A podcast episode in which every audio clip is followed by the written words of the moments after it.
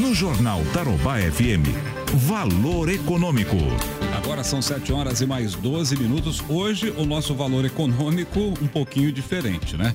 Nós tivemos a redução da taxa Selic, a taxa básica de juros da economia do Brasil, a 2%. Estava em 2,25%. O Copom, que é o Comitê de Política Monetária do Banco Central, foi lá e baixou mais 0,25%. É a taxa mais é, baixa da história, desde quando começou a, a, a taxa Selic, desde quando ela foi instituída no Brasil.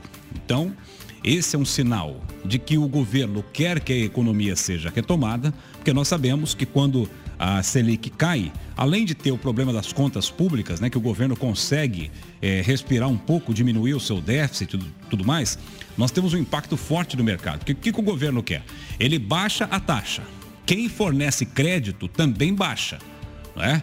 Os bancos oferecendo créditos, diminuindo taxas de juros também para habitação, diminuindo taxa de juros para carros e outros bens o que, que ele faz? Ele quer estimular a economia. Você tira o dinheiro da poupança, que não vale absolutamente nada a essa altura do campeonato, e coloca no mercado, coloca na economia. Mas nós convidamos o José Carlos Januário Júnior para fazer uma avaliação desta situação, dessa nova queda histórica da taxa Selic em meio à pandemia.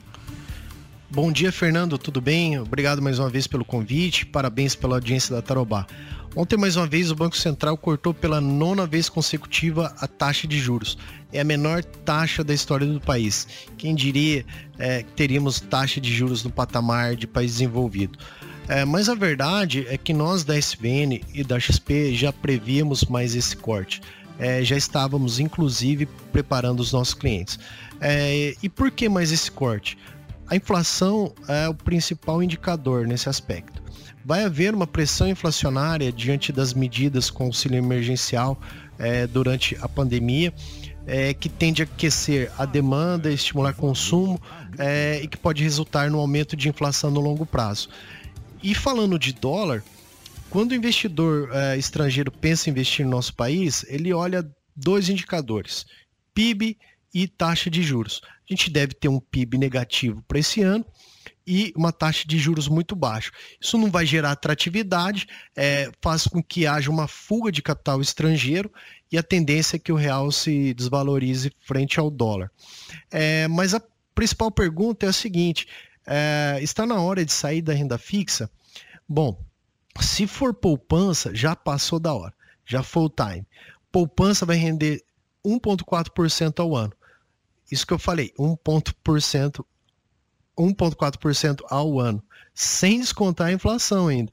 Com a projeção para a inflação em 2020 é de 1,63, é, o investidor vai perder em poder de compra 0,23%, ou seja, é, negativo, né? rentabilidade negativa, rentabilidade real negativa. Né? É, a Selic, ela em baixa, ela beneficia as empresas listadas na bolsa. Com isso, a tendência é que haja no médio e longo prazo maior fluxo de investidores migrando para a bolsa em busca de retornos maiores, em, em um mercado que flerta com risco. É, mas a minha dica é o seguinte: não abandone a renda fixa. Dentro desse universo ainda existem os créditos privados. Para quem busca retornos mais altos em época de juros mais, baixo, mais baixos, são os mais indicados. Por exemplo, CRIs, CRAS, debentures são os principais ativos desse grupo. E há empresas, inclusive, ofertando esses papéis com risco de crédito muito baixo. São as chamadas empresas AAA, as Triple A's. Fique de olho é, nessas dicas. É, eu espero que tenha ficado claro. Agradeço mais uma vez a participação. Obrigado a Tarubá, obrigado, Fernando. Forte abraço, tenha todos um ótimo dia.